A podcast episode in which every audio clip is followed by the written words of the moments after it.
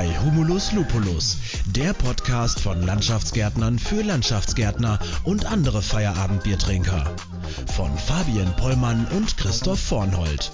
Viel Spaß beim Zuhören wünschen euch Fabi und Christoph. Prost! Prost zurück. Prost zurück. Hallo lieber Carsten, willkommen bei uns im Podcast. Grüß dich, Christoph. Hallo liebe Hörer.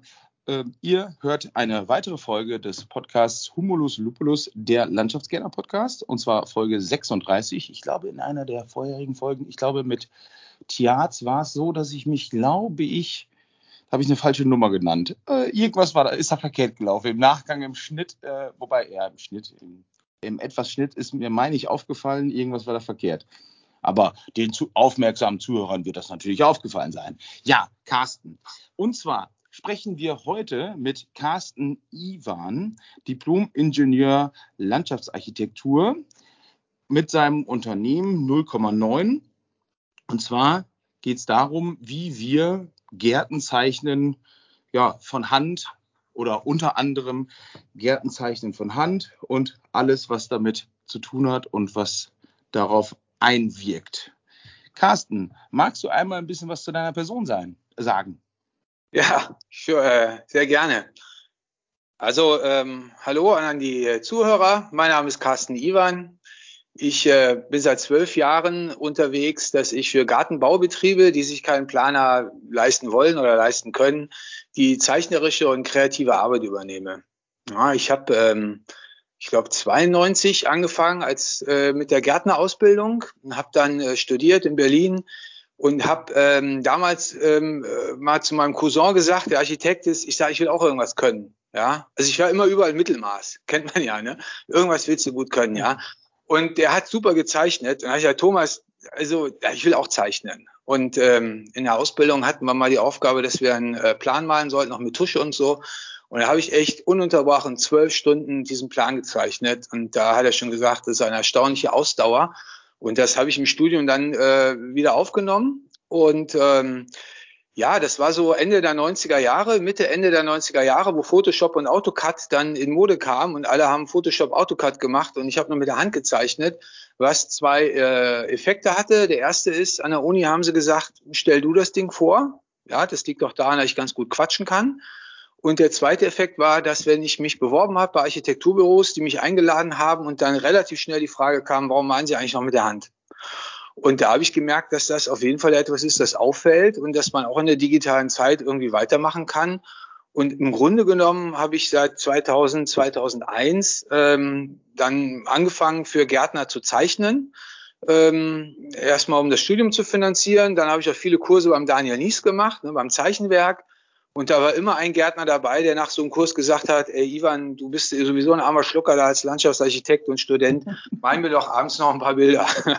ja, und ähm, ich glaube 2010, da war ich dann äh, Bauleiter ähm, in, in, in Österreich in der großen Firma, also Firma Jackel.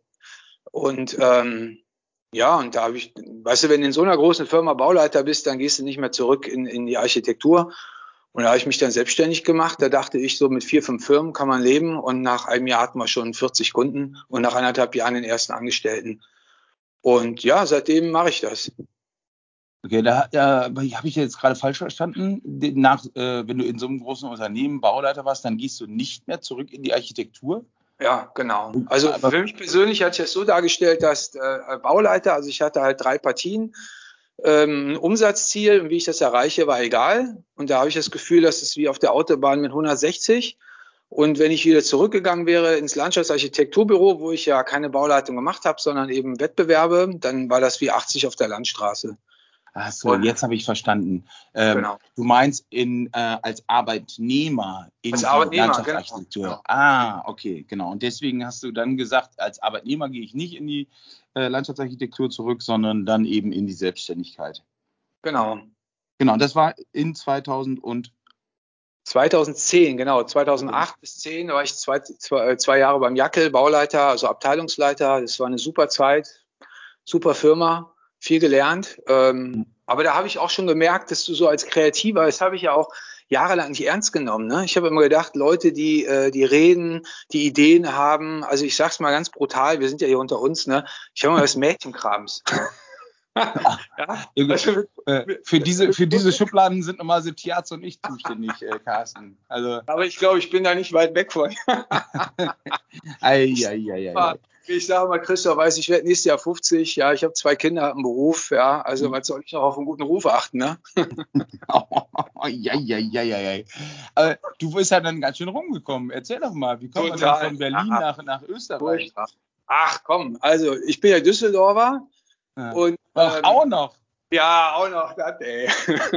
hab da meine Lehre gemacht und äh, Ausbildung, hab da auch gearbeitet und alles, aber äh, 96 war Europameisterschaft. Ne? Ja, 97 bin ich dann, ein Jahr danach bin ich nach Berlin gegangen zum Studieren, Landschaftsplanung. Ähm, ja, das waren so die Zeit, wo die Wirtschaftskrise war, wo du eigentlich keine Jobs bekommen hast. Mein erstes Gehalt als Landschaftsarchitekt waren 1000 Euro netto. Mit, da war ich 32, ja, abgeschlossen Studium, abgeschlossene Ausbildung. Und dann bin ich relativ. Anfangen, Carsten. Kannst anfangen. Äh, ja, Jetzt ja, zu dem Kurs kannst du gerne bei uns anfangen. Ja, also natürlich mit Samstagsschichten ist ja klar. Ja, man arbeitet ja gerne und nebenan war ein Bioladen mit Käse und Wein, ist ja Logo. Ne? Aber ähm, dann bin ich nach Soest gegangen zum Gärtner. Da habe ich als erstes mal als Landschaftsarchitekt äh, beim Gärtner gearbeitet. Ein halbes Jahr, dann war da Ende. Da habe ich mir das erste Mal selbstständig gemacht. Damals gab es diese Ich-AGs. Ne? Ähm, ah, ja. Dann äh, sind wir in die Schweiz, habe ich da also auch ein Jahr selbstständig rumgewurstelt, Gärten gebaut und so als, als Ein-Mann-Unternehmen. Habe aber auch nur 200 Euro Miete gezahlt. Also das schaffst du ja immer irgendwo da zu überleben. Ne? Dann waren wir in Olten in der Schweiz, Olten. Das ist zwischen Zürich, Basel und Bern. Da haben die Schweiz angefangen, ihr Eisenbahnnetz zu bauen. Schöne Stadt. Da habe ich aber auch nur ein knappes Jahr bei dem Landschaftsarchitekten gearbeitet, ähm, würde den Podcast sprengen, aber es war eine geile Story, wie ich dann zurückgewechselt bin in den Garten. Ich habe nämlich als Architekt einen Garten vorgestellt mit einem Gärtner und der Bauer hat gesagt, äh, Ihr Freund, der Gärtner, kann den Garten bauen, wenn Sie beim Architekten kündigen und bei dem Gärtner an, anfangen, weil ich will, dass Sie jeden Tag auf der Baustelle sind. Und das habe ich dann auch gemacht. okay. Ja. ja. also die, die Story möchte ich ganz gerne wirklich mal in der vollen äh, Länge hören. Ähm, vielleicht ein anderen Mal. Kannst du alles machen, wenn du keine Kinder hast und unabhängig bist, da muss man manchmal spontan sein, finde ich. Okay. Und Entschuldigung, also dann, dann sind wir, ich, zweiter Job in der Schweiz, dann war ich in Überlegen als Architekt, bin dann 2008 zum Jackel gegangen nach Österreich, da waren wir dann noch vier Jahre, 2014 sind wir dann nach Leipzig gezogen und jetzt sind wir seitdem hier und äh, hier bleiben wir jetzt auch erstmal. Okay. Manometer, ganz schön was rumgekommen. So, und du hast es, du hast es mehrfach schon erwähnt. Du bist aktuell, nee, aktuell, sondern du bist einfach gut mit Handzeichnungen. Warum, warum ist das? Du hast es beschrieben, da fing das an mit, mit IT, mit CAD. Warum musst du das überhaupt so beschreiben, dass du darin gut bist und dass du da so eine bisschen so eine kleine Ausnahmerolle hast oder so eine vielleicht sogar Nische bedienst? Äh, wenn du fragst, warum muss ich das so beschreiben, was genau meinst du damit? Ja, ich meine, ich meine den Part für jemanden, der jetzt nicht viel Ahnung von hat, sage ich jetzt mal, der so. würde mhm. ja sagen, von wegen, warum äh, Pläne von Hand zeichnen, ist das nicht normal oder doch oder nicht? Oder ja, für jemanden, der, der mhm. äh, die letzten 30 Jahre auf dem Baum geschlafen hat. Soll es ja auch geben, ne? Leute, die ja. auf Bäumen schlafen, ja. Ja, ähm, also ich sag mal so, wir leben in so einem Zeitalter der Effizienz. Ne? Alles muss schnell gehen und ähm, äh, äh, wartungsfrei laufen und was weiß ich, ja. Ähm, und ähm, die Handzeichnung ist natürlich äh, antiquiert, ja. Da gibt es nichts, ne? Also ähm, insofern. Deswegen, weil deswegen, weil Computer unterstütztes Zeichnen deutlich schneller geht. Weil jeder Baum, den du am Computer einmal gemacht hast, ein Objekt ist oder was, wie bearbeiten, kopieren, einfügen und dann kannst du den ja, ja noch, also das ist sicherlich ein Grund, wobei ähm, ich mir da auch zu helfen weiß. Ich male in meinen Plänen nicht jeden Baum einzeln, sondern ich habe ähm, also mein, mein, mein Arbeitsgang, ohne jetzt abdriften zu wollen, aber nur so als, als kurze Erklärung. Ich zeichne im Grunde per Hand alles, was auf dem Boden liegt und alles, was über, auf dem Boden draufkommt, füge ich dann auch äh, aus meiner selbst gezeichneten Bibliothek ein, also Bäume und Möbel. Oder Beläge, ja, die male ich nicht mehr in jedem Plan mit der Hand aus Zeitgründen und weil die Pläne ja auch mal geändert werden und dann willst du nicht alles neu malen, sondern dann klickst du die oberen Ebenen einfach aus in Photoshop und kannst unten dann äh, entweder korrigieren oder neu gezeichnetes Detail einfügen. Also die, die, die digitale Arbeitsweise oder überhaupt die Arbeitsweise ist mit CAD vergleichbar. Was aber schneller geht, ähm, aktuell habe ich auch wieder so einen Plan gehabt mit, ähm, ja, ich sag mal, ein Gärtneraufmaß, ne? Ähm, Katastrophe. okay. Ich, das ist also ja. die Definition von einem schlechten Aufmaß, Gärtneraufmaß. Ich kenne nur zwei Firmen. Ich habe, äh, keine Ahnung, für bestimmt 200 Firmen schon gearbeitet. Ich kenne zwei Firmen, die gute Aufmaße machen. Der Rest okay. ist einfach alles scheiße. Und okay. äh, ich bin an einer Fachschule in Innsbruck und das ist ein großes Thema, da ich Ihnen immer genau erkläre, wie man Maßketten setzt und wie man aufmisst und dass es bitte keine Angaben gibt von, das ist ein 40er Platten und da liegen 10 Platten, kannst du dir selber ausrechnen, wie groß die Terrasse ist. Und dann, äh, also naja, egal. Auf jeden Fall, der springende Punkt ist, du hast irgendein Handaufmaß, was ja auch verständlich ist, weil wir nie Zeit haben. Du bist ja immer unter Zeitdruck, ja. Und die Kunden wollen dann auch nicht sagen, hier 500 Euro für ein Vermesser, weil ich kenne sie ja noch gar nicht, Herr, Herr Ivan. Also kommen Sie erstmal vorbei. Gleichzeitig sollst du aber auf Handaufmaßen einen, einen Plan zeichnen, was ich ja dann mache. Und jetzt äh, überarbeite ich dann für manche Firmen die Sachen im Cut und dann stelle ich fest, geht eigentlich alles gar nicht. Ja. Und das geht natürlich schneller, wenn du direkt einen Vermesser draus, ähm, rausschickst und dann äh, auf der Vermessergrundlage im Cut zeichnest. Und du hast natürlich die Schnittstelle zu zum ähm, hier wie heißt das da ähm, zur Ausschreibungssoftware. Das heißt, die mhm. Mengen gehen sofort mit in die Ausschreibung. Und viele Bauunternehmer, also zumindest was meine Kunden betrifft, würde ich sagen sicherlich drei Viertel, ziehen die ziehen die Menge noch per Hand. Ja, und das ist natürlich nicht so ähm, ähm, effizient, wie wenn du es dann gleich alles digitalisierst. Ja. Mhm. Insofern sage ich. Carsten, da habe ich aber richtig verstanden. Im Endeffekt, äh, äh von Handzeichnen ist, äh, ist veraltet. Die mhm. Umgehensweise dann aber von Hand zu zeichnen ist dann doch schon sehr digitalisiert. Also sprich, du zeichnest von Hand auf, einem, auf einem, auf einem äh, Touchscreen oder, oder habe ich das jetzt falsch nee, verstanden? Ich mal alles auf Papier, weil ich das halt mhm. schön finde. Wäre aber auch möglich auf dem Touchscreen. Ja, gibt's ja coole Bildschirme mittlerweile. Ähm, aber ich male nach wie vor auf Papier, weil wegen der Haptik und weil es einfach auch noch anders aussieht und weil manche Kunden das auch fordern. Also manche Kunden sagen wirklich, wir wollen das auf Papier haben und keine Null Photoshop haben. Ja, das habe ich mhm. eben auch. Ähm, aber trotzdem ähm, ist es so, dass du Bäume zum Beispiel, also ich habe keine Ahnung 2011 für eine Baumschule gearbeitet. Das waren Riesenanlagen mit teilweise 50, 60 Bäumen. Da habe ich zwei Stunden nur Bäume gemalt. Dann habe ich das ist doch scheiße. Und dann habe ich halt die Bäume eingescannt und dann im Photoshop dupliziert. Also das sind dann schon alles Handzeichnungen, aber was die Möbel, die Belagsmuster und die Bäume angeht, sind das äh, Handzeichen, die aus der Bibliothek kommen und dadurch hast du eben einen großen Geschwindigkeitsgewinn. Ah ja, das, das bedeutet also, du zeichnest den Plan von Hand auf Papier, scannst ihn dann ein und kannst dann nachher deine Objekte, die du hast, die du halt ständig verschieben musst oder mehrfach reinsetzen musst, was ja wirklich einfach eine, eine Arbeit wäre für jemanden, der äh, Mutter und Vater erschlagen hätte, sagt man bei uns. ähm, und äh, so gehst du dann vor, damit es da eben einfach, ja, damit du diese Fleißarbeit von 15 genau. gleich, gleiche Bäume da reinzeichnen eben nicht hast. Ja. Genau. Ja, gut, aber das bist ja schon, dann hast du ja ein, ein gutes Mittelmaß gefunden, würde ich jetzt mal sagen. Oder ich weiß nicht, ob es üblich ist, so vorzugehen. In, ja. Die nichtsdestotrotz ist und bleibt, da habe ich ja gerade schon mal gesagt, ist und bleibt ist eine Nische. Warum?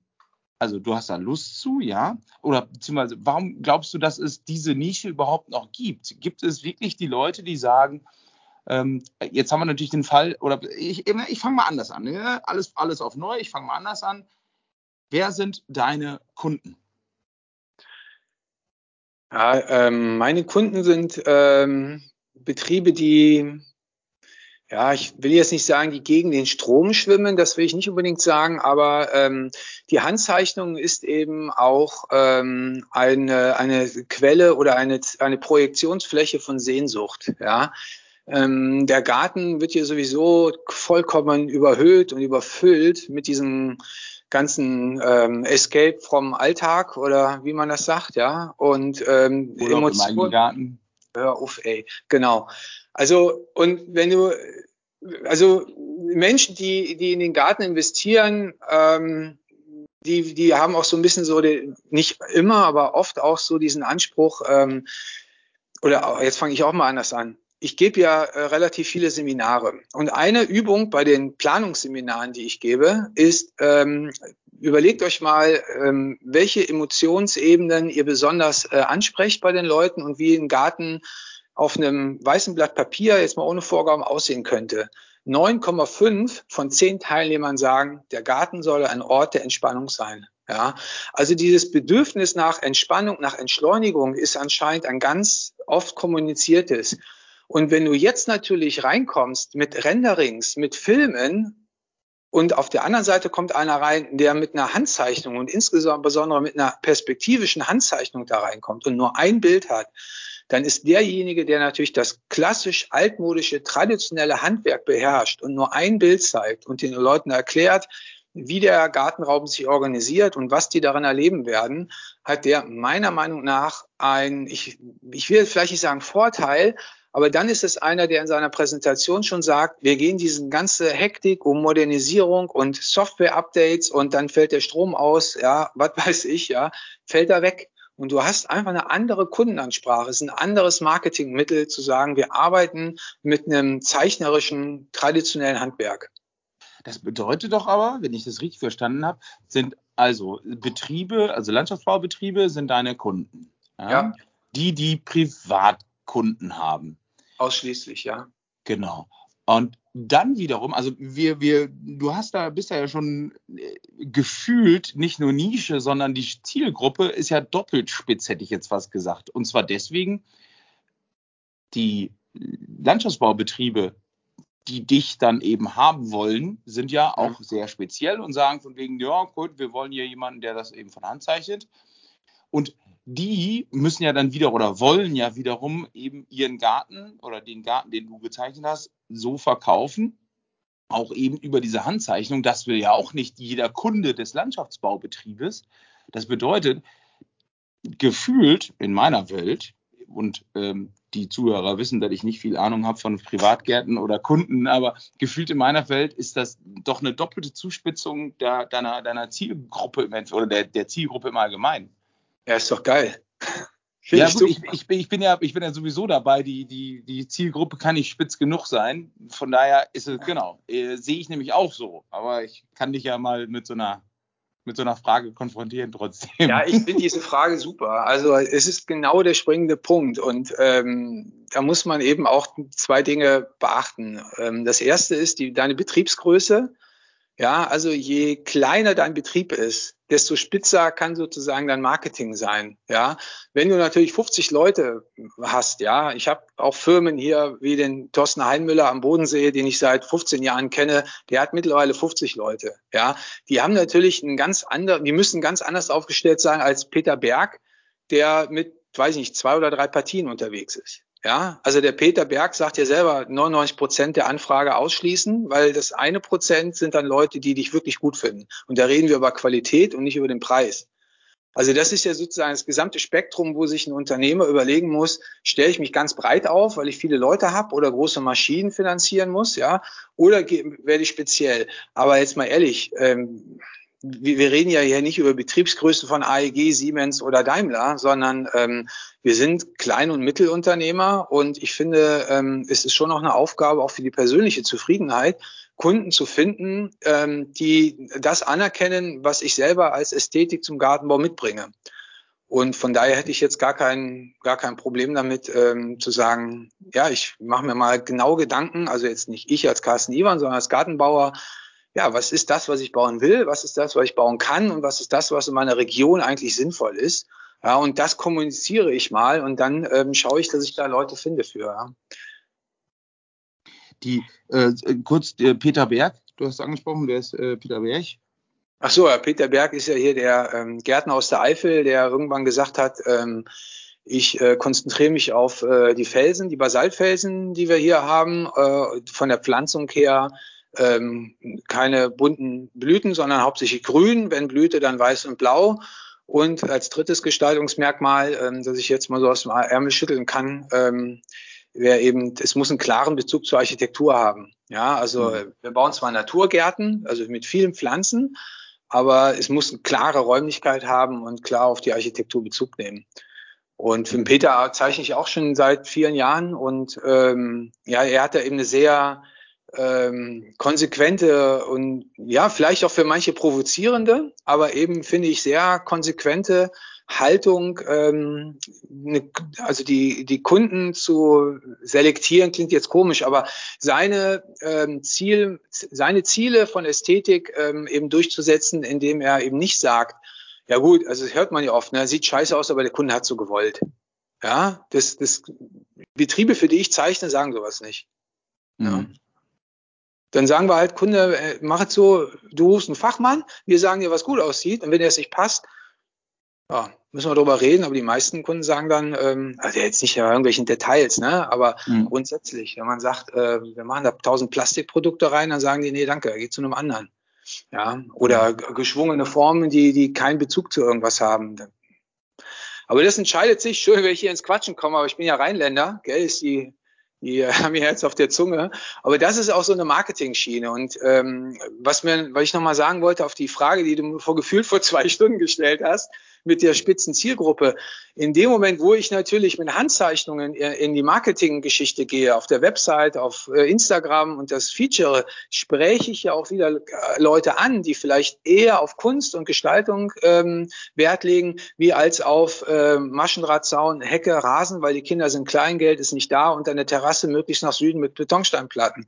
Solche Kunden spricht man vielleicht auch mit solchen künstlerischen Arbeiten auch eher gar nicht an. Insofern ähm, ist ja dann die Verwendung dieser Zeichnungen auch eine, eine, eine Zielgruppen, hm, wie nennt man das dann? Mittel, Werkzeug? so ja, ja, Werkzeug.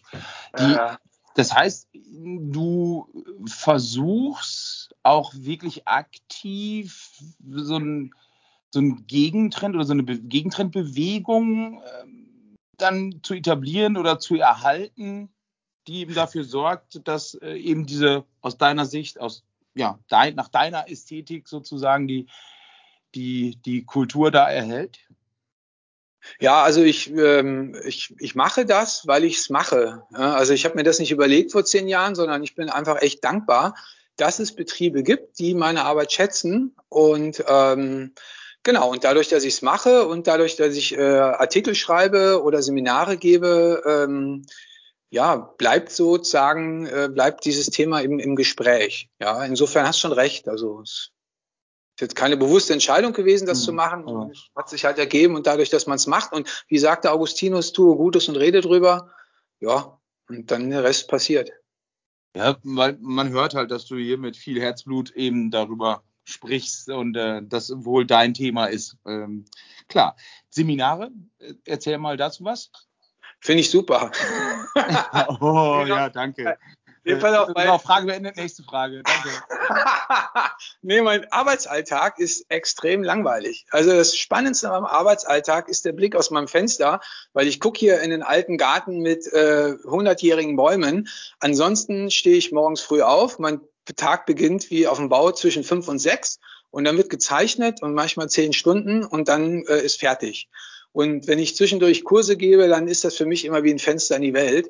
Deshalb mache ich das unheimlich gerne. Und ja, wie du auch schon gesagt hast, ähm, ich bin einfach da, ähm, ich mache das einfach gerne. Und ich habe einen Fundus von 20, 30 Übungen und welche gemacht werden, das entscheidet auch auf die Dynamik im Kurs. Ähm, und angefangen hat das ähm, hier mit äh, das äh, Georg von Koppen, mit dem hatte ich mal gesprochen vor vielen Jahren und habe mich so ein bisschen beklagt, dass die Informationsübergabe der Unternehmen ähm, zu mir schlecht ist. Ähm, ich schreibe hier auf meiner Homepage, wir übertragen die Informationen, die mir zugeschickt werden. Wir machen keine Fernplanung hier, sondern ich übertrage die Informationen, die mir zugetragen werden, in eine stimmige Komposition. Und wenn die Informationen scheiße sind, dann kann ich auch nicht gut arbeiten.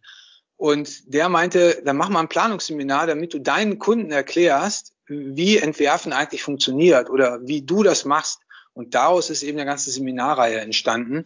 Dann natürlich nicht nur für die Kunden, sondern generell. Und ähm, ja, das, das macht einfach echt, echt Spaß, weil ich bin halt auch in dem, was ich mache, gut, aber in den anderen Sachen halt nicht besser als andere. Und ich finde, wenn dann immer so fünf, sechs oder auch mal zehn Gärtner zusammenkommen, ähm, das ist dann auch mal so ein Netzwerken und Come Together und jeder bringt was mit und manche bringen eigene Gärten mit. Wir hatten mal einen Kurs, da waren zwei Gärtner drin, ja, ohne Scheiß, ja. Und dann hat die gesagt, ich bin echt scheiße drauf, sagt die, weil ich habe einen 200.000 Euro Garten verloren. Und weißt du, wer neben mir gesessen hat? Diejenige, die den bekommen hat. Hm. Alter. Ei, ei, ei, ja, da habe ich gedacht, also entweder wird das eine richtig gute Runde jetzt, ja, oder der Kurs endet um 10 Uhr. Aber es war eine richtig gute Runde dann, ja. Und weil es dann einfach den ganzen Vormittag haben wir darüber diskutiert und überlegt, wie ist das so gekommen, ja. Und ähm, das ist halt ähm, extrem, extrem spannend bei den Seminaren, ja. In Zeiten von Corona, ähm, ja, jetzt auf, auf Entzug oder online? Naja, habe ich jetzt alles online übertragen, ist auch nicht schlecht. Also digitale Kurse, Photoshop mache ich auch, das, das geht sogar besser, finde ich, weil du, weil die Leute in ihrer eigenen Software arbeiten, in ihrem eigenen Rechner. Und zeichnen ähm, musste ich halt, kann ich nicht so spontan sein mit diesen 30 Übungen, dann gucken wir, was kommt, sondern dann musste ich mehr Skript schreiben und so weiter, aber äh, hat auch gut funktioniert. Ne?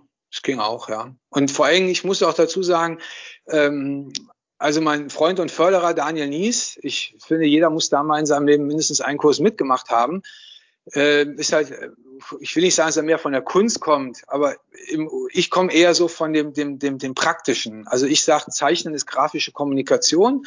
Und weil die Online-Kurse nur einen Tag dauern, konzentrieren wir uns wirklich auf die Geschichten. Ja, wie muss ich eigentlich Linien, Schraffuren und Texturen kombinieren, damit ein Betrachter das erkennt? Und alles andere ist, äh, ist einfach Übung. Ja, also die Teilnehmer kriegen ein Skizzenbuch von mir. Das ist sozusagen das Hausaufgabenheft. Und die mhm. Seminare mache ich mit zehn Stiften, mehr nicht, weil mehr hast du sowieso nicht im Alltag im Büro rumliegen. Und ähm, also das ist sehr reduziert auf das, was man im Alltag wirklich braucht, ja. Und wenn dann einer Bock hat, dann ja, muss er weitermachen. Ja? Draußen zeichnen, andere Kurse besuchen, nochmal kommen. Viele Wege führen nach Rom. Interessant. Und wie viele, so ungefähr, ähm, wie viel machst du da so im, im Monat, im Jahr? Also wir fangen immer im September an, auch dieses Jahr wieder. Da haben wir, glaube ich, drei, drei Online-Kurse jeden Monat. Und mhm. ähm, im Winter machen wir das natürlich äh, häufiger.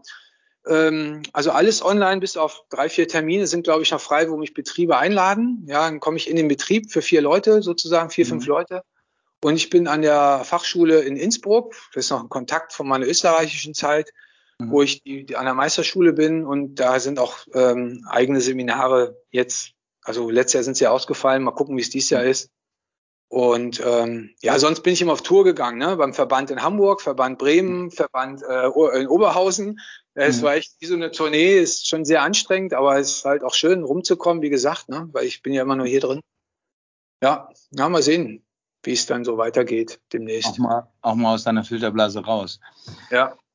So, jetzt hast du in, ähm, im Vorgespräch beziehungsweise in den vorherigen E-Mails äh, geschrieben oder oft gesagt, von wegen deine, deine Kunden spiegeln dir wieder, äh, dass, dass deren Kunden wiederum immer schwieriger werden.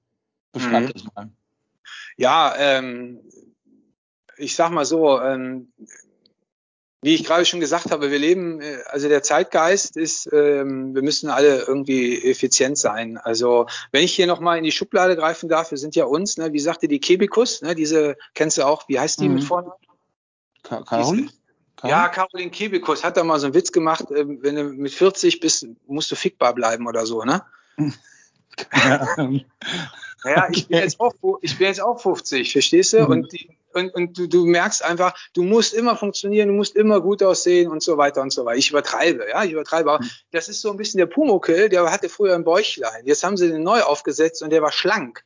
Und da hat es Proteste gegeben, ja. Also im Grunde genommen dieser, dieser Wahn, dass wir immer alle funktionieren müssen, gut aussehen müssen, erfolgreich sein müssen, ey, das ist doch, ist doch scheiße. Weil das, ich habe das so gesagt, wenn du, wir leben jetzt aus westdeutscher Sicht, ne? ich bin ja mit einer Ostdeutschen verheiratet, aber aus westdeutscher Sicht ging es bei uns seit 1949 immer nur bergauf. Ja? Und wenn du, ähm, wie Sascha Lobo in seinem Buch schreibt, äh, Realitätsschock, als Unternehmer die 51. Erdbeermarmelade auf den Markt bringst, gibt es kein qualitatives Argument, warum ein Kunde diese Marmelade kaufen sollte. Ja, also musst du irgendwie eine Geschichte einfallen lassen. Ich sag's mal, ähm, mal wieder in meiner Sprache, um den Kunden in den Arsch zu kriechen. Also über Emotionen, über tolle äh, Influencer, über irgendwas, damit er diese kauft.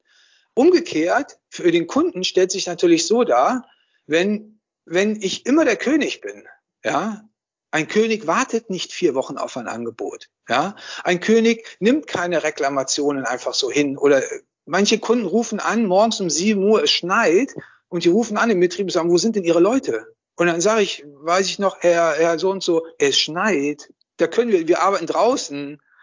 Ja, können Sie da nicht kommen oder was? Ja, steht übrigens auch im Angebot drin, dass natürlich die Bauzeitenplanung auf arbeitsfähige Tage ist. Ja, und das meine ich damit wir leben in einer Überfluss-Angebotsgesellschaft, äh, ja, ähm, und Erwachsene werden wieder zu Kindern. Und das ist etwas, was ich auch immer wieder bekomme. Ähm, ihr kennt alle diesen Spruch, wir wollen einen pflegeleichten Garten haben. Da kriege ich die Krise, wenn ich das höre. Also ich habe als Bauleiter immer gesagt, ich bin jetzt äh, fast 20 Jahre verheiratet, hätte ich keine Pflege in diese Beziehung gesteckt, ja, dann wäre die in die Brüche gegangen. Aber jetzt nach 20 Jahren kann ich sagen, sie ist im Wert und übrigens auch von den Finanzen her gestiegen. Ja, und dann gucken die Leute mich immer blöde an und dann sage ich, es gibt keinen pflegeleichten Garten. Die Frage ist nur, welche Pflege wollen Sie machen? Aber darüber reden wir nicht im Erstgespräch, darüber reden wir dann, wenn mal der Plan auf dem Tisch liegt, dann kann ich Ihnen das erklären, dann können wir konkret sprechen. Und das ist etwas, äh, also eine, äh, eine Geschichte ist, Carsten macht zusammenhängende Rasenflächen wegen dem Mähroboter. Da sage ich immer, die KI soll uns unterstützen und nicht ich soll so planen, dass die KI möglichst, äh, möglichst gut mähen kann. Krieg Krise, Christoph, ey. Ähm, ja, okay, da sind wir ja dann auch wieder bei der Spitzenzielgruppe. Dich, also, äh, oder deine Kunden und die Kunden des Kunden Mhm. Du würdest dich freuen, beziehungsweise es wäre am besten, wenn eben die diese, diese Anforderungen gar nicht stellen. Du hast gerade so in so einem Nebensatz gesagt, äh, da die, die, die Erwachsenen oder Kunden werden, werden zu Kindern. Wie, wie ja, Ungeduld. Ungeduld, kein Verständnis.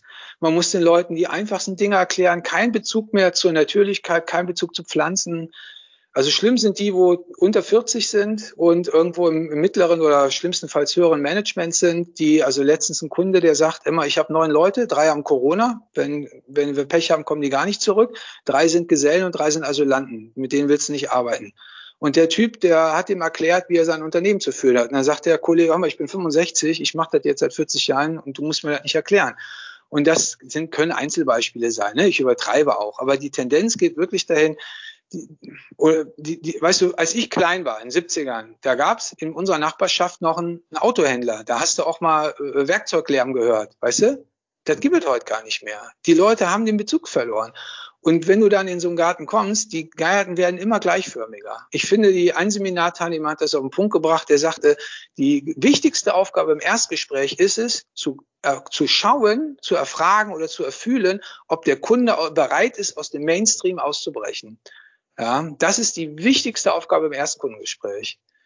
Und das finde ich, hat er gut auf den Punkt gebracht. Und ich sehe es ja bei meinen, ich mache ja ähm, viele Pläne im Jahr, ja, hunderte Gärten entwerfe ich, ja. Und ähm, du, du siehst das oft, du machst eins, wir machen immer so, wir machen eine Variante, wie der Kunde will, und eine, wo der Unternehmer sagt, komm, wir machen mal ein bisschen mehr. Und diese, diese Varianten werden immer abgeschliffen, werden immer abgeschliffener. Und bei, bei Unternehmern, ähm, die älter sind, die ein Standing haben, die kriegen mehr ihre Ideen durch. Und bei Unternehmern, für die ich arbeite, die jünger sind, die, die passen sich den Kunden immer mehr an. Also ich will jetzt nicht sagen, dass das schlechte Gärten sind. Ich will es auch gar nicht werten. Ich will das nur, nur beschreiben, dass du einfach diesen, diesen Druck der Konformität und der, der Effizienz auch im Garten ausgesetzt bist. Und wenn wir jetzt wieder über Zielgruppe sprechen, finde ich, wäre es eben auch mal wert zu sagen, wir können es auch anders machen. Ne? So wie David Arikan, der meinte letztens hier, ne, ich mache jetzt mal nur Stauden rein. Ich erkläre den Leuten mal, dass Rasen eben gar nicht pflegeleicht ist und dass es auch mhm. gar nicht billig ist, Rasen zu haben. Lassen, so wie Petra Pelz und Peter Berg, die sind einen Garten, wo die da gewonnen haben, so einen Preis, ne, der nur aus Stauden besteht. Ja, aber du musst dich, also, aber der Alltag macht dich rund, ja, und du musst dich immer mal wieder gucken, dass du den Kopf äh, über die Wasserkante hältst, ne, und einfach mal guckst, ähm, ja, was gibt's denn noch alles? Und ich weiß, wie schwer das ist, weil ich ja selber jahrelang auch gemacht habe. Und dadurch ist vielleicht so ein, so ein, so ein, so ein Schwätzer wie ich gar nicht so schlecht, der eben nicht rund gemacht wird von den Kunden, weil er mal hier sitzt. Und wenn ich dann sage, du, hör mal, sollen wir das nicht mal so und so machen? Ja, dass die dann auch mal einen Input kriegen und dann sagen, ja, komm, ey, ich muss es eh nicht machen, du malst das und dann stellen wir denen das mal vor. Also das ist so meine Beobachtung. Erwachsene werden wieder zu Kindern, weil wir ungeduldig werden und weil wir kein Gespür mehr für natürliche und handwerkliche Prozesse haben. Wo wir eine, eine Frage, die, die mir gerade direkt äh, ins, äh, ins Gehirn geschossen ist, ist die Frage, ist äh, Asylanten überhaupt noch politisch korrekt? du, du, sagst das gerade so nebenher. Äh, ja, wenn sich also jetzt irgendwer gerade ähm, ja, auf den Schlitz getreten fühlt, dann ist das leider so. Ähm, tut uns leid, wir wissen auch nicht immer, ob alles noch politisch korrekt ist oder nicht. Äh, Gendern ist ja auch so eine Sache, äh, ja, ist, ist auch nicht unbedingt äh, Teil des Podcasts. Wir versuchen es ab und zu mal, aber ich glaube bei Zuhörer zum Beispiel, ja genau, Zuhörer ja auch schon, ZuhörerInnen, habe ich das schon mal gesagt? Ich weiß es nicht, keine Ahnung.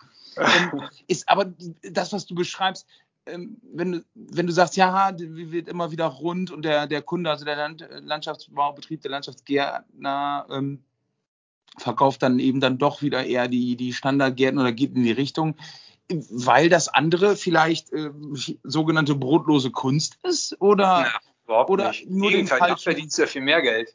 Du verdienst ja viel mehr Geld, wenn du Kunst machst im Garten. Weil die Gefahr ist ja, dass du zum Vermittler von Baustoffen wirst. Weißt du, ich meine das auch überhaupt nicht böse. Ich will da nicht falsch verstanden werden. Ja, aber ich, ich bin nun mal Rheinländer und hau noch mal ein paar Sprüche raus. So ist das immer bei mir gewesen. Ich meine gar nicht böse, aber überleg doch mal, wo kriegen denn die Kunden ihre Ideen her? Die Kunden gehen in Haum und Garten oder äh, Mein schöner Garten oder Floragarten und die sehen, äh, die tollsten Bilder und dann gehen sie vielleicht mal auf Metten oder Steindesign oder Schlag mich tot, weißt du? So. Und dann sagen die, äh, pass mal auf, ähm, ich, ich plane ja auch live zwei, drei Gärten im Jahr im Raum Leipzig und das passiert mir immer wieder. Dann sagen die, ja, wir waren jetzt zum Beispiel bei dem Steinhändler und die Lösung hätten wir gerne. Und das meine ich damit, ja. Also du, du äh, wirst rund, weil die Kunden sind vorgeprägt von den Bildern, die halt ständig präsentiert werden, ja, und dem Wunsch, es soll möglichst pflegeleicht sein, ja. Also selbst Platten müssten ja heute abwaschbar sein draußen etc. Und ähm, jetzt kommst du an und sagst, naja, wir wollen aber eigentlich ein bisschen was anderes machen. Und das meine ich eben damit, dass du da äh, über deine Sprache, über deine Kundenansprache, vielleicht muss man auch einfach mal nur zuhören beim ersten Termin und gar nichts sagen, aber dass, dass das, wie dieser Kursteilnehmer sagte, die eigentlich wichtigste Aufgabe ist, zu gucken, ob du dem Kunden an bestimmten Punkten rausholen kannst aus dieser äh, Geschichte, dass du eben nicht der Vermittler zwischen der Baustoffindustrie und dem, dem Kunden mit seinem effizient äh, äh Garten wirst, ja, und wenn du da rauskommst, dann hast du auch wieder ein Stück Konkurrenz verloren. Also ich habe genug Gärtner, die ähm, neben anderen großen Gärtnern sitzen und beide können gut leben, weil beide unterschiedliche äh, Ansprachen haben. Ja? Also das ist immer so eine so eine Angst, ne? die die die die kenne ich auch, klar. Ne? Du, du wirst du schwimmst gegen den Strom und dann machst was anderes. Oh Gott, dann rennen dir die Kunden weg. Klar, weiß ich. Ja, also ist so ein bisschen Plädoyer für anders sein, eben da, aber ja, gut, anders sein gegen den Strom schwimmen ist aber auch mutig. anstrengend. Ja, mutig sein. Man muss es ja nicht immer machen. Also mir hat mal mein alter Chef äh, gesagt, äh, als ich beim Jackel war, sagte der, wir bauen 50 Gärten im Jahr, von denen du 47 nicht schön findest, sondern nur drei Gärten liegen dir wirklich am Herzen. Ja, aber du musst diese 47 Gärten bauen, damit du auch im nächsten Jahr wieder drei Gärten bauen kannst, die dir am Herzen liegen. Und wenn wir das drei Jahre lang veröffentlichen, dann baust du in dem darauffolgenden Jahr nicht mehr 50 Gärten, sondern nur noch 40 Gärten, davon aber sechs, die dir am Herzen liegen. Und das ist ja das Schöne daran, wenn du selbstständig bist und wenn wir im kreativen Bereich arbeiten. Wir entwickeln uns unser gesamtes Leben weiter. Aber für die Geschwindigkeit der Entwicklung sind nun mal wir selber verantwortlich. Du, das war zum Sonntag. du hast, du hast über, ähm, über Kunden viel gesprochen äh, und hast einmal geschrieben in der E-Mail vorher als, als Fragestellung, wie hole ich den Kunden aus der Komfortzone raus? Wenn man mhm. jetzt, äh, mir, mir drängt sich da die Frage auf, äh, warum sollte man den Kunden aus einer Komfortzone rausholen? Soll sich der Kunde nicht wohlfühlen? Und also jeder fühlt sich wohl, wenn er in seiner Komfortzone ist und diese zu verlassen ist anstrengend und kostet Nerven. Ähm, wie sollte, also warum sollte man das tun? Und die zweite Frage, ist es nicht so, wenn du das tust, dann, dass der Kunde vielleicht irgendwelche Sachen von dir aufgedrückt oder von dem Landschaftsgärtner aufgedrückt bekommt, die er eigentlich gar nicht will? Ah, super Frage, Christoph. Ja, ich äh, mache da hier schon 35 Folgen. ja, wirklich, wirklich, äh, das ist äh, genau der, das ist wirklich der, der springende Punkt. Aber dazu muss ich zwei Dinge sagen. Wir machen das ja nicht für den Kunden. Ja, also die meisten Leute glauben, dass, also ich arbeite ja nicht für meine Kunden. Ja, ich arbeite ja für mich. Ja, um einerseits um zu überleben und zum anderen weiß ich, dass ich nur dann lange überlebe, wenn ich Freude an meiner Arbeit habe. Also ich finde es immer schwierig zu sagen, der Kunde, der Kunde, das ist ja das, was ich eben kritisiert habe. Wenn, wenn du immer nur guckst, was der Kunde will, dann, naja, können wir gleich den Baustoffhandel die Gärten bauen lassen. Ja, dann brauchen wir gar keine Individualisten oder Mutigen, die äh, da was anders machen. Aber um vom Lästern wegzukommen, ähm, ich, ich war Vorstand einer Schule, ja, und ähm, da habe ich äh, das Thema gewaltfreie Kommunikation kennengelernt. Klingt jetzt vielleicht komisch in mancher Ohren, aber Ganz kurz zusammengefasst, es ist keine Technik, es ist mehr eine Haltung und diese Haltung sagt, ähm, gewaltfreie Kommunikation von der Gesprächsstruktur funktioniert im Grunde so, dass ich erstmal die Bedürfnisse des anderen Menschen wahrnehme, indem ich fra ihn frage. Ich nehme aber meine eigenen Bedürfnisse genauso ernst. So, und wenn äh, im Idealfall meine Bedürfnisse, ich sage jetzt mal einen schönen Garten zu bauen, nach meinen Kriterien, mit denen meines Kunden übereinstimmen, ist alles super. Wenn aber es jetzt so ist, dass die äh, Kriterien von schönen Gärten auseinanderliegen, dann wäre jetzt sozusagen der Schritt, konstruktive Lösungen ähm, zu, vorzuschlagen. Und deshalb ist Planen und Entwerfen für mich eigentlich immer so auch ein Prozess, Lösungen zu finden, Lösungen vorzuschlagen. Und da kann man immer in Alternativen denken. Und das Schöne an der gewaltfreien Kommunikation, sie verzichtet eben auf diese verbale Erpressung. Also bei Kindern kennt man das ja, ne, wenn du, wenn du, wenn du eine einschreibst, ähm, kriegst du fünf Euro oder so, dann macht das Kind das, weißt du nicht, ne? Macht das Kind für die Mathematik oder die fünf Euro. Verzichte lieber drauf und erklär dem Kind, ne, was es für Vorteile hat, etc., wisst ihr ja alle. Und das mal übertragen auf den Gartenbau heißt natürlich, ähm, ich kann dir hier mit Haltung und Authentizität erklären, warum ich glaube, dass das die beste Lösung für dich ist.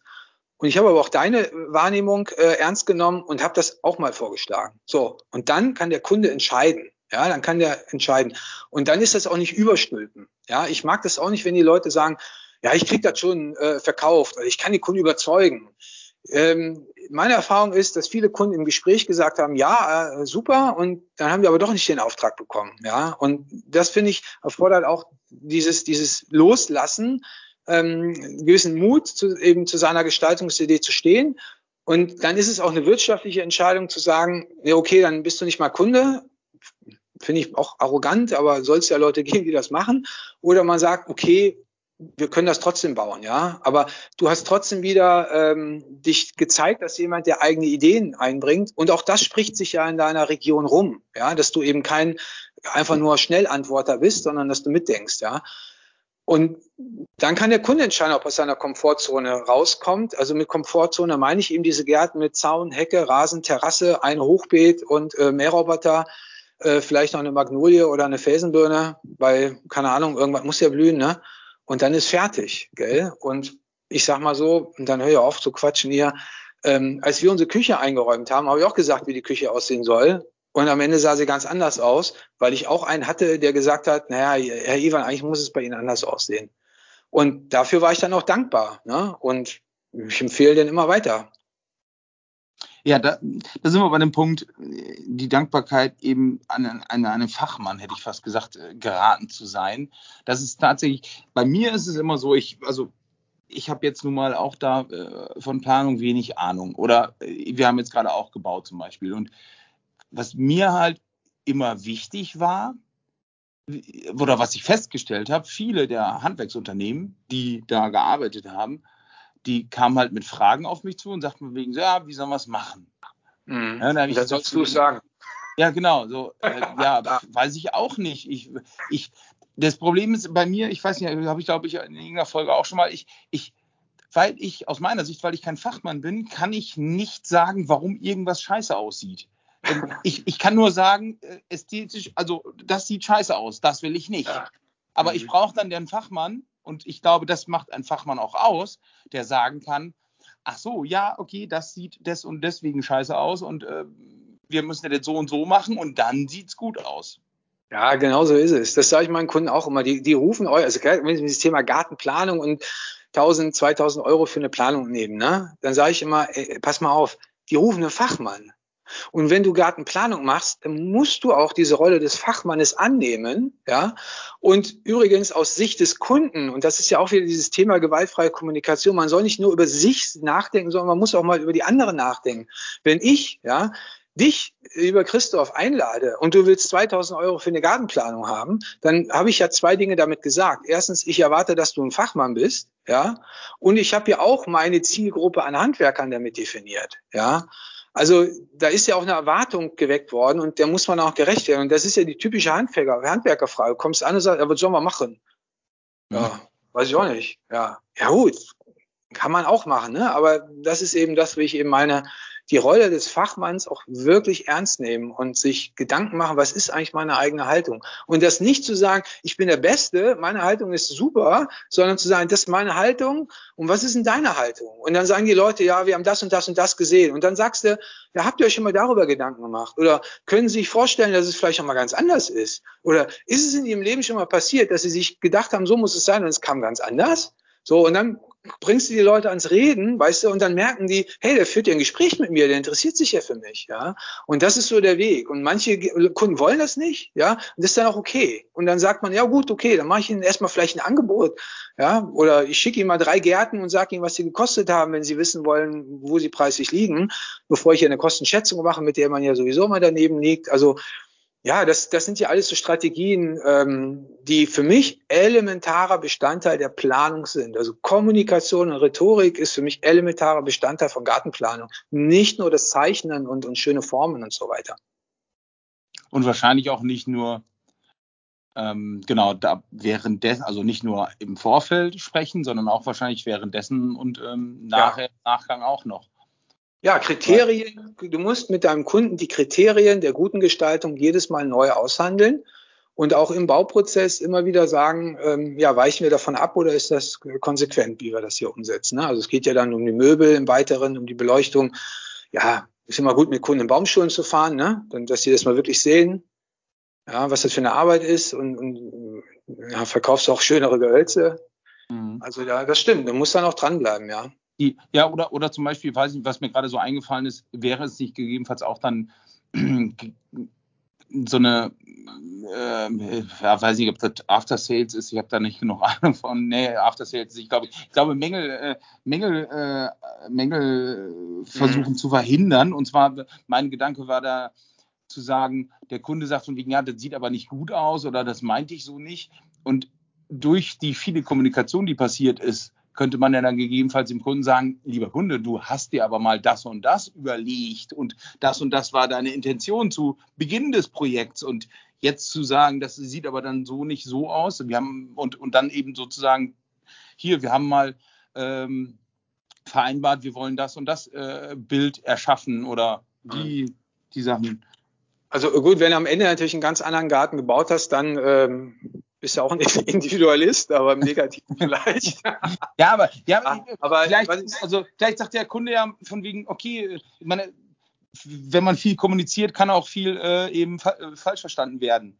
Deshalb sage ich, auch, wer schreibt, der bleibt. Und wer zeichnet, sagt mehr als tausend Worte. Ne? Hm. Deshalb ist es ja immer Vorteil. Es, es ist viel, das war ja auch in den Folgen mit dem Charles Wendenburg, kam das ja auch deutlich raus. Ähm, du kannst sozusagen auf Großbaustelle kannst du richtig metern, ja.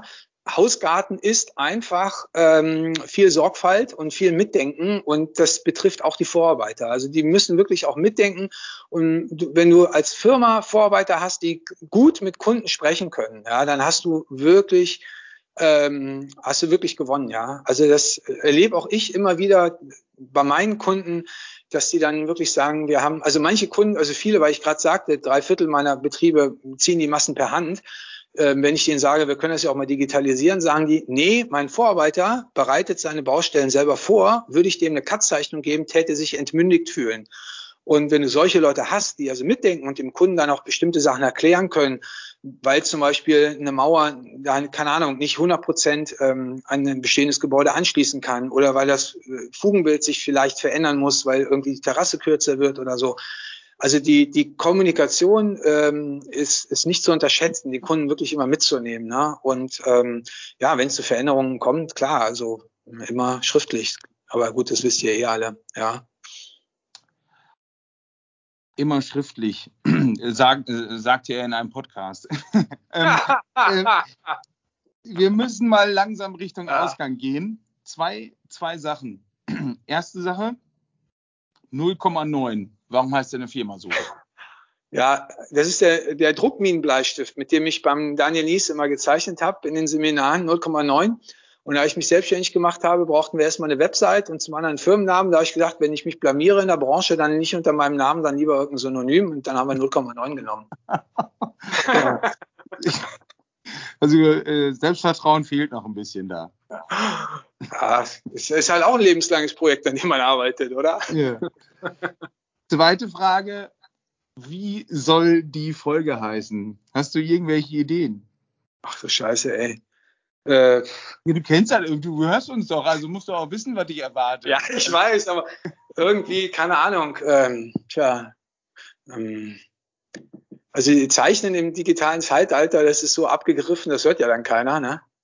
Vielleicht mehr mal, Mut. ich einen mehr Vorschlag Mut machen? Ja, ja mach mal. Nee, sag ruhig. Mehr, mehr, mehr Mut für die, äh, mehr Mut zum persönlichen oder flotte Zeichnung, toller Auftrag.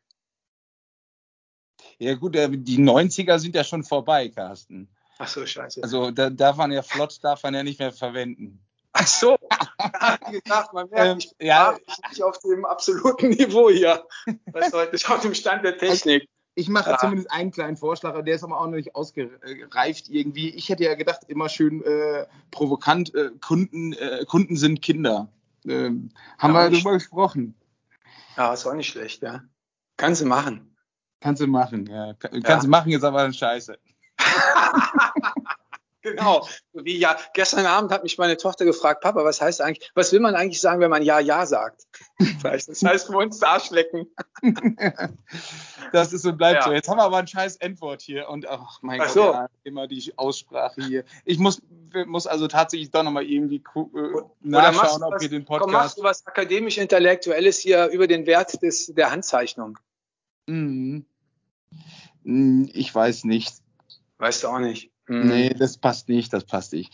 Ich glaube, wir bleiben bei Kunden sind Kinder. Ähm, genau. Ja, und ich muss mir überlegen, klar. ob ich den Podcast nicht doch dann eine Altersbeschränkung einführen muss mittlerweile. Und das liegt nicht, nicht mal an mir. ah, schon furchtbar. Ja, ich komme zu wenig raus, deshalb bin ich vielleicht noch nicht bei allem up to date. ja. Okay. Carsten, Schön. vielen lieben Dank. Hat wirklich ja. Spaß gemacht. Ja, vielen und, Dank an euch, dass ihr so einen äh, Spaßvogel wie mich habt, äh, eingeladen habt. Und ja. ähm, war cool, ja, interessant. Ja. Dann würde ich sagen, liebe Zuhörer, lasst ein Like da, wenn ihr wollt oder oder auch nicht, wie auch immer, wie, wie gehabt. Und ja, schöne, schöne Woche noch, schönen Tag, schönen Abend, gute Nacht, wie auch immer. Ciao, ciao. Vielen Dank, tschüss zusammen.